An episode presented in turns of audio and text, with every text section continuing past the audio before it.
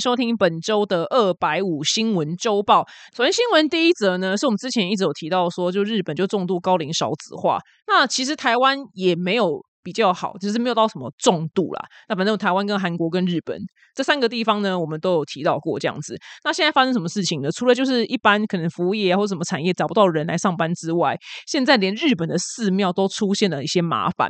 那根据就是有一个叫做寺院社团法人调查，全日本呢现在至少一万七千间庙宇没有住持坐镇，那三万间的寺庙呢后继无人。你想象一下，就是譬如说我一年出生一百万人好了。然后一百万人可能里面随便举例啊，可能有三趴人喜欢当主持，那结果现在可能只剩二十万人了。二十万人的三趴是不是就比一百万人少？所以他的那个住持后继无人的原因是这样子，因为人口就生的少嘛。那你想想看，如果说你在台湾的话。台湾以后我们是不是万一继续没有人生小孩，我们的土地公庙是不是也也没有住持，也没人管了？那该怎么办呢？来，我先继续讲完这个日本的日本的新闻。那学术界呢，他就去算说，如果日本人口不足一亿人口的时候，那会有七万七千间的寺庙因此而消失。哇，超级多诶七万七千间呢，真的是无敌多，这是一个非常非常大的问题哦。所以。你知道要拜拜没有地方去，你知道吗？所以你看，想想，如果万一台湾有七万七千间土地公啦，或是。随便的妈祖庙这样消失，哇靠！那以后要拜拜人是要跑超级无敌远，是不是？怎么可以？这真是很严重的问题耶！所以现在呢，日本的佛寺呢，它转型求生，我觉得非常的聪明。那以就是日本呢，有一间两百年历史的一个叫做三金寺来说，它呢做出了一个非常聪明的决定。因为这间你看两百年了，所以它基本上蛮破旧的啦。所以说，他如果做出这个决定的话，可以省下非常多的费用。首先呢，他把土地租给就是不动产商，他让他去盖就商业大楼。但是它一楼的平面保留给就是寺庙，那二楼以上呢作为饭店或是就一般就租给人家住的这样子，所以这样子呢可以有效的利用土地，然后呢寺院呢也可以靠租金维持开销。哇，我觉得也太聪明了吧！然后再来呢，我想现在斜杠不止我们人类要斜杠，连寺庙也要斜杠，所以寺庙呢就开始就多做一些就丧葬业的事情，不管是人类的丧葬或是动物的丧葬，来增加收入。我觉得天哪！寺庙做事情真的好多，竞争非常非常的激烈。那因为很多日本人现在抱持着不婚不生的主义，所以很多人养猫小孩，就其实跟我一样，我有养狗，但我没有生小孩。所以越来越多人养狗跟猫。那其实狗跟猫过世的时候，也是需要丧葬业的。那他的寺庙转做就是猫狗的丧葬业，我觉得也非常非常的有逻辑。我也觉得是一个非常非常好的转型。哇，这件我没有想过，就是。少子化会带来这么大的社会问题，你想想看，要是以后全台湾只剩下几间庙的话，你要拜一个拜，可能要冲去高雄啊，什么冲去台中之类，就真的非常的远。那我仔细想了一下，就人口就高度少子的话，还会造成什么问题的？我想未来的偶像越来越难当，因为偶像不是年轻人喜欢的嘛？你看，二十年后如果真的没什么人口的话，哎，我那么老了，我怎么会去听偶像团体的歌？我现在，我现在的那个歌单里面还放玛丽亚凯莉，你就知道我多老。所以我觉得未来偶像团体可能台下歌迷会越来越少，你知道吗？他再怎么红，都也没有办法就人很多，因为就没有没有人类。我觉得，嗯，以后当偶像团体可能蛮 辛苦的。哎呦，我的老天爷啊，不知道会会怎么样，好可怕哦。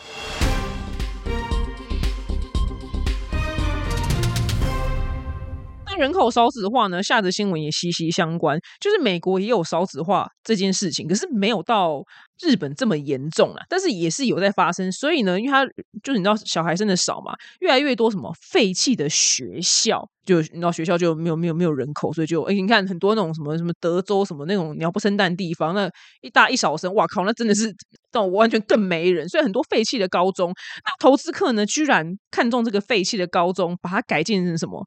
改建成公寓，我觉得超级无敌屌。那在美国呢，就最近有一个房产改造小组，也是投资客，他们在二零一九年的时候呢，用十万块一个超级便宜的价格，美金呐，台币三百多万这样买下一个整栋的废弃的高中。其实真的是狗干便宜，可是你知道他改建花了多少钱吗？改建花了一亿台币。超级无敌贵。最后呢，它开发成什么呢？是一个二十七户的一个公寓住宅。我真的觉得超级无敌酷的。那这间高中呢叫波泰，那因为后来就是人口少子化，所以就这个就没有人去上学，所以它变废弃了。那他们花这个钱买下来之后呢，它就是全部就这样改造嘛。那改造我觉得最酷的地方是有些房间里面，它甚至因为它是用教室改造的，所以它就保留那个教室的黑板，就是它就在这间公寓里面，我就觉得哇，好特别哦。那像是那个学校里面，你看电影里面不是他们都有那种很大的篮球场嘛？它这个篮球场也就是把它保留下来，变成什么？变成住户运动的地方，呃，是体育馆啊，应该讲体育馆好了。那里面它就放一些免费的，就是一些就是你的跑步机啊，就是体育器材这样子。然后呢，因为它那个体育馆，你看美国电影都是空间超级大嘛，它甚至呢还把它就做隔间，可以储存一些就是杂物这样子。那因为这间高中原本的教室是蛮挑高的，所以他后来就看新闻的画面，他把它改造成就公寓的时候，那个公寓真的就超级无敌挑高，就觉得住起来很爽，真的是很漂亮，真的。那它租金呢，一个月是一千四百块美金，然后马上呢就成为就当地最热门的出租公寓。那他们就是把这间改造完之后，因为生意很好嘛，马上就租租光了，所以他们又看上对面一所就是废弃的学校。我觉得这些都没有问题，只是他挑那个学校是没有闹鬼的。我觉得本身就是很 care 有没有闹鬼。这件事情，他只要确保没有闹鬼，我觉得都 OK。那如果万一台湾真的有一天也走到很多废弃的学校的话，我觉得就可以照抄美国。只是哈，就是那个改装的那个费用真的是当不啊，有一些很贵，算是非常非常的贵，所以我也不知道什么时候会回本。我从小到大其实最羡慕日本跟美国的学校，就只有一件事情，我不知道是谁把台湾的学校设计成这样。我的就我的求学过程。就是什么夏天很热，因为我们我们学校有很大，大概是绝大部分的地方都裸露在外面，所以是没有冷气的。都进到教室有冷气，可是你看日本跟日本跟美国学校，它是踏入一个就密闭式的大楼跟空间，所以它一整天都有冷气吹。所以我个人最不喜欢台湾学校的地方，就是我觉得裸露的面积太多了。因为我就怕热，我就死小孩，我就很想要就是一直吹冷气，所以以前超级爱在下课的时候去去办公室找老师，其实也没什么事情，就只是想要吹冷气，然后就故意好像是要找老师聊天，但没有，其实我们都是为了要吹冷气，因为真的太热太热，而且我的小学的时候，我没有，应该说我记得我求学的时候，老师也不会在第一堂让你马上开冷气，好像都要。好像都要冷到某一个糖数，然后老师才会让你开冷气，然后我们就靠了头顶上的破电风扇，就撑过台湾的夏天。虽然台湾二三十年前的夏天是没有现在这么热，但是对我来讲还是很热。我永远。背都是湿的，然后直到开冷气之后，背才是干的。所以我长大之后，我看到美国跟日本的学校都是室内一整天有冷气，我个人非常 羡慕这一点。我不知道是谁，谁把台湾学校设计成这样？我们那么热，不就是应该全都待在室内吹冷气吗？怎么可以让我们这样这么热呢？很可怜。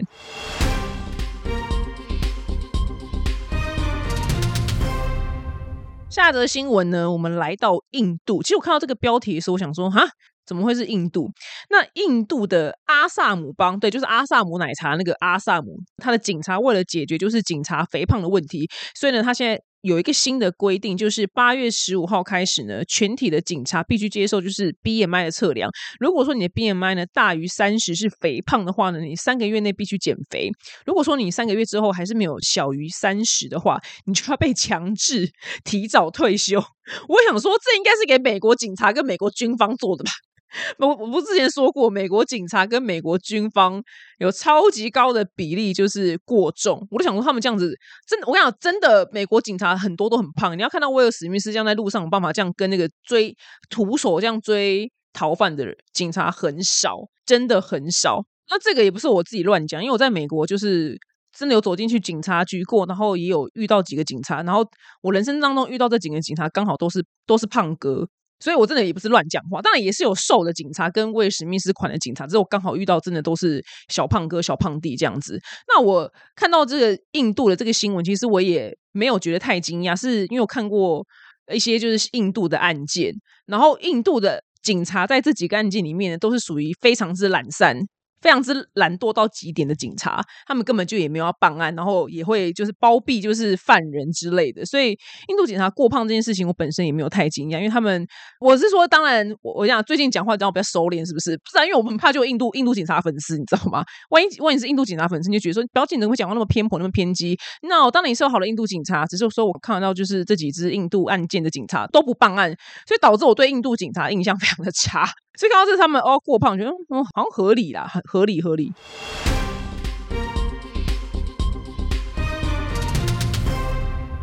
下则新闻呢，我其实已经演了 两个礼拜，一直没讲，因为就看了就很难过。我还看那个影片，但又觉得好像可以分享一下。那最近呢，在英国呢，有一个女子呢向警方报案说，她在路边呢就是被狗咬伤了。那在新闻里面，我是没有看到那个伤势有多严重。那后来警察赶到现场之后呢，他就围捕呢那个男主人，那个男主人手里面就牵了两只黑狗。那当警察就是说，哎，那你把就是狗交出来，那主人就说不要。然后那影片超恐怖的，就那两只狗在叫，我也可以理解为什么他们叫，因为有些狗就是看到陌生人，它本来就会叫。就警察你知道怎样吗？居然当场用枪射杀那两只狗，然后那个旁边拍拍影片路人还大尖叫说：“天哪，这狗？”我靠，这边我真的差点哭出来，真的太难过了。因为那狗虽然在叫，可是它也没有就是扑上去。当然我知道咬人的狗是不对，那其实我觉得不对是主人，不是狗，是主人没有教好，是主人没有让它去上课。如果它这么爱咬人的话，他就要把它丢去补习班好好的上课。啊，我真的我看到这个，我真的是我我一直看到马上叫出来，就有必要用枪射杀狗吗？那后来呢，就大。一大堆英国人就狂骂说什么你们执法过当，你到底是为什么？有什么必要就这样直接杀两只狗？而且他杀了第一只狗之后，那狗就直接倒下来，然后第二只狗就当然就更狂叫，直接在射杀。我想说疯了吗？英国警察真的疯了吗？就跟之前台湾那个射杀黑猩猩是黑猩猩吧一样，你们疯了吗？还有我们之前新闻报过，在挪威有一只海象叫弗雷亚嘛，它也是在那边就是过得好好的，然后。也是政府，就是说他太危险，就把他杀。我说这种新闻我真的受够了，我真的我真的痛恨人类。我这样讲不知道会不会大家会觉得我很偏激？不是，我就是觉得人类到底有多么的可恶啊！就这些动物，它真的没干嘛。那你养狗，我觉得当然这个主人是非常欠教育。你养狗，你就要把狗教好。你的狗今天不听话，它今天非常的暴力，你就要让它去上课，或是你就要把它去送给能管好它的人，像是。专家就什么西萨米兰啊那种超级无敌能训狗的专家，你就没有办法，你就没有办法控制这种狗，你干嘛养这种狗？拜托你们养狗之前去做好就是功课，比如说这个犬种的狗就特别凶，或这个犬种的狗就是运动量超级无敌大，如果它呃没有足够的跑步，它就会拆家。就是你一定要做功课，不要觉得哇好可爱就马上去养，然后后面却非常一发不可收拾。那后来呢？警察说什么？警察说这不是一个容易的决定，但是呢，警方有责任在造成进一步伤害之前采取必要的行动。OK。甩锅小天才的是呢，我看到这个话也是觉得非常的不爽。但是他现在是说，英国的警察专业标准理事会呢，会根据就是警察身上佩戴的呃，就是 GoPro 什么之类的，做彻底性的调查。但是我我看那个路人拍的影片，我真的我不敢再看第二次，我觉得太太惊恐了。这我看到，因为我很爱狗，所以看到狗这样无缘故被杀掉，我那个内心的震撼，我真的难难以言喻。那我觉得，因为我先说，因为新闻的资料英文版也没有到非常的详细，但是我觉得当场主人应该要想办法，尽力赶快和缓这两只狗的情绪，或是说拜托拜托警察，求求你们，他们两个真的不会呃，OK OK，我现在交给你，就是赶快做出屈服的，就屈服的样子嘛。我不知道，我不知道，因为他那个镜头拍的很远，所以我不知道那个主人他当场是讲什么。哦，我看了真的头真的非常的痛。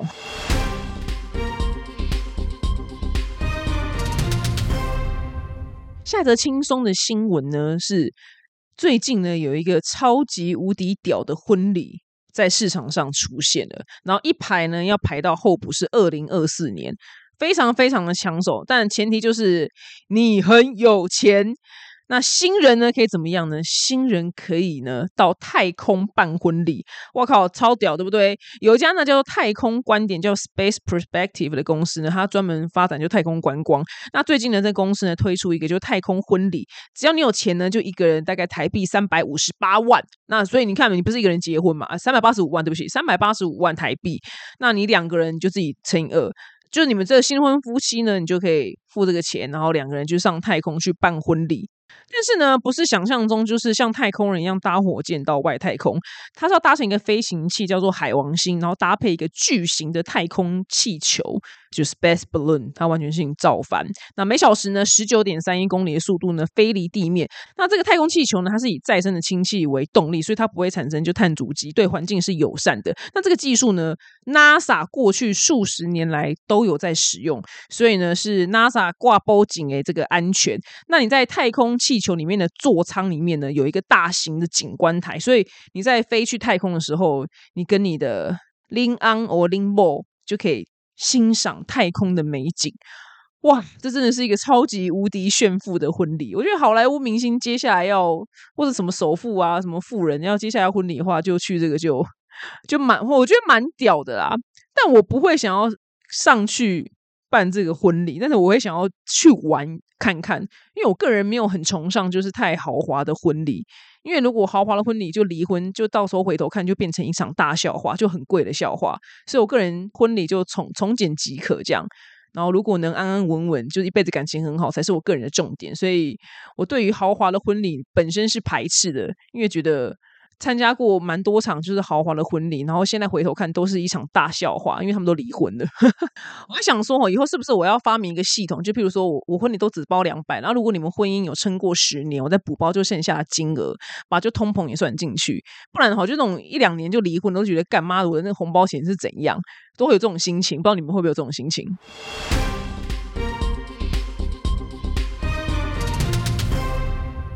下则新闻呢，我们来到日本环球影城。那我个人有加入，就是日本环球影城在台湾的一个很大的一个 Facebook 的社团，我超级爱看，因为里面大家会 PO 一些攻略啊，超级无敌复杂。现在去环球影城玩到底有多复杂？我跟你讲，要这几个字我还没有深入查，就大家要什么先买快速通关，快通关呢，你还可以分。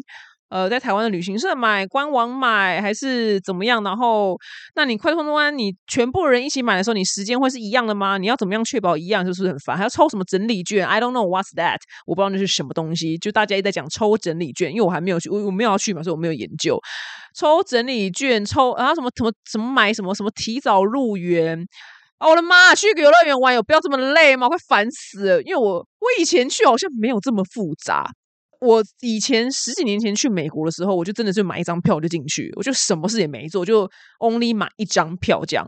然后现在呃，可能是日本的环球影城真的太夯了吧，所以它的规则非常的多。然后大家还问说，那台湾买的价钱跟官网买啊，官网买一定要刷日本境内的卡，那为什么刷台湾的信用卡刷不过呢？然后大家说，哦，这凭运气怎样怎样讲，我就非常的复杂。那发生什么事情呢？总而言之，里面呢有一个非常知名的游乐设施是蜘蛛人，你们应该有做过吧？我个人很喜欢，我觉得很可爱，很有趣，对。然后呢，它要怎么样？它被拆掉了。天呐，这个呢，蜘蛛人的这个是四 K 三 D 的这个设施，居然要被拆掉了，因为它足足已经开业了二十年，是蛮久的啦。可是它盖也盖很贵，我就想说奇怪，二十年这样够吗？就是是不是有点短？那其实它从二零零四年一月二十三号开放以来呢，它目前累计的搭乘人士呢突破了一亿人，基本上去环球影城，制作人算是必搭的游乐设施之一啦，真的很好玩，而且也不会很恐怖，但是你就会很像。跟蜘蛛人一样，在那个城市里面这样飞来飞去，然后从很高的地方这样咻掉下去，然后再马上往天空飞。但其实它是一个四 D，像四 D 的影片一样。当然，你的那个车子会晃动，只是你不是真的从那么高地方嘣这样掉下去。那消息曝光之后，非常多人就觉得哇，很很可惜，很突然呐。因为那个这个游乐设施我蛮喜欢，而且我跟你讲，我完全就是不爱蜘蛛人的人。我居然在日本的环球影城搭完蜘蛛人之后，买了一支蜘蛛人的原子笔。然后我当下觉得天啊天好可爱，我一定要买。后来我现在每次看到这笔都觉得好丑，因为我我跟我我是真的不爱蜘蛛人。因为譬如说，如果我今天买的是三丽鸥的笔，我就会真的一直都很喜欢，觉得哦，我真的很喜欢三丽鸥。但因为蜘蛛人那个笔，我觉得当下那个情绪买的，就觉得日本真的很厉害。你就搭完每个设施出来，就觉得天哪，我要拥有一个什么，那你就会买。那后来回到家之后，你那个心情一过，你觉得嗯，就也还好这样。所以我现在看到这蜘蛛人笔哦，那可能就是我现在唯一的纪念品了。因为以后他如果真的呃不是真的，他就是会拆啦。拆了之后呢，他就可能就不会再贩售了。那那个地方之后要盖什么呢？现在环球影城是还没有讲。那只是说，如果你真的很喜欢蜘蛛人的话，你就趁他拆之前呢，他在二零二四年一月的时候要拆掉。那你真一月之前赶快去做最后一次。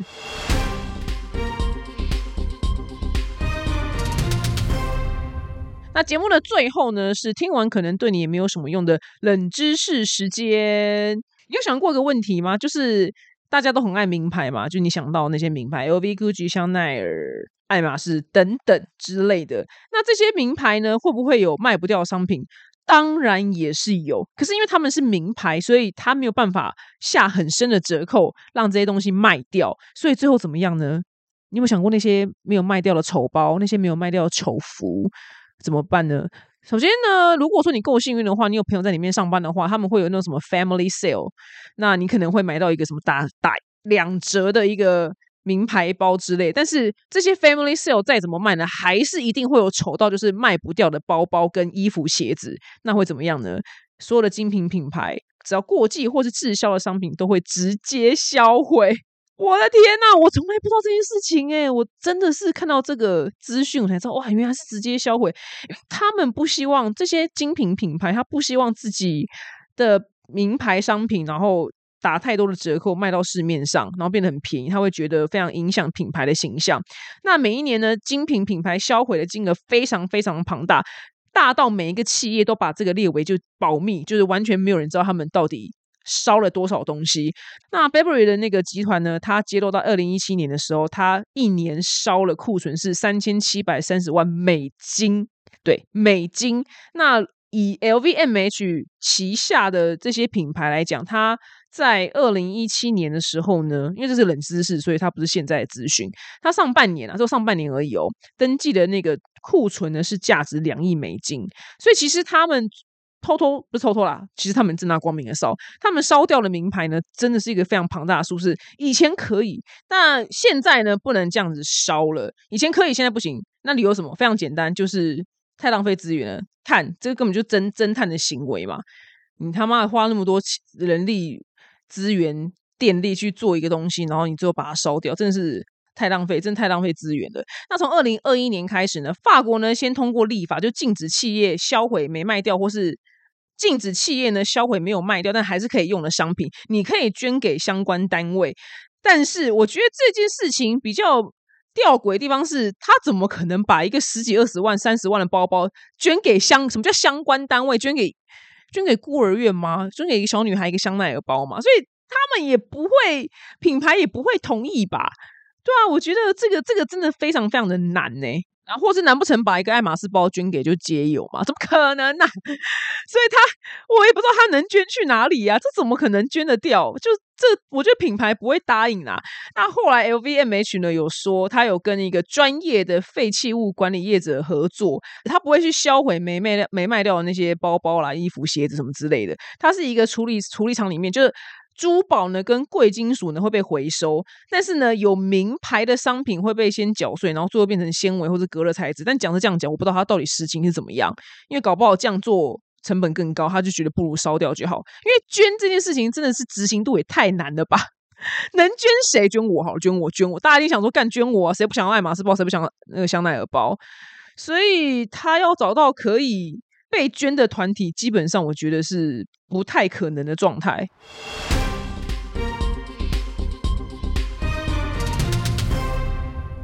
那最后呢，是巨星下凡来解答。那写信来的表妹说：“我有一位朋友，他很清楚的跟我说过，他不喜欢别人拐弯抹角的跟他讲话。但如果直接一点呢，他又会玻璃心碎满地。很有说话艺术的表姐，拜托帮我解答该怎么办？OK，因为你没有给我例子，所以我不知道呃你的拐弯抹角是怎样拐弯抹角，然后你的直接是多直接。那我根据你字面上判断，我就觉得。”先假设你是零跟一百好了。那看起来这个人呢，他好像想要大概是可能我不知道，maybe 五十趴左右，就不要这么拐弯抹角，然后又不要这么的直接，就是他可能要五十趴，那你个人就只有零跟一百这样。好，那我给你就两种回答。那如果说你第一个就是你觉得这朋友真的是鸡巴毛之烦的，你就跟他说不好意思，我个人就只有零跟一百，我我就个人就是只有。最拐弯抹角跟最不拐弯抹角，那不然你告诉我你要听哪个版本好了。如果就是二选一嘛，啊，你要听哪一个，我就以后都告诉你哪一个。就是第一个，就是你没有要配合，就是你配合我，OK？他妈，你的到底有多啰嗦啊？一下要这样，一下要那样，你到底是多烦？那如果说第二个，你真心诚意的就想要跟他继续当好朋友的话呢，那你就把自己开成大概五十趴左右。我举个例子来讲哈，因为季思豪呢很爱，就然后这时候就拖季思豪下去下水，因为季思豪很爱说他就是最近在减脂减脂，但是你每次看到他现动，或是我遇到他本人，他都是不停的大吃大喝。但我本身真的不 care，我只是以就是。季思豪举例来讲，那如果说你拐弯抹角跟他讲的话，是不怎么样版本呢？你可能会说：“哎，季思豪，你是已经哎减到你想要体重了？我看你就是也是想要吃什么都吃什么。”哎，那可能会觉得说：“啊，你现在是在什么意思？拐弯抹角是觉得我还是太胖嘛？什么之类？”那如果是最直接的版本是说：“干季思豪，你不说你要减肥，他妈现在没给我吃蛋糕。”对，这就是最直接的版本。那什么叫做开五十趴的版本呢？开五十趴的版本就是：哎，你减肥成功了吗？就这样。你知道吗？就是五十趴，就留个留有一个空间，你知道吗？就你没有下任何的注解，也没有在说他吃很多，你只是说，哎，你减肥成功了吗？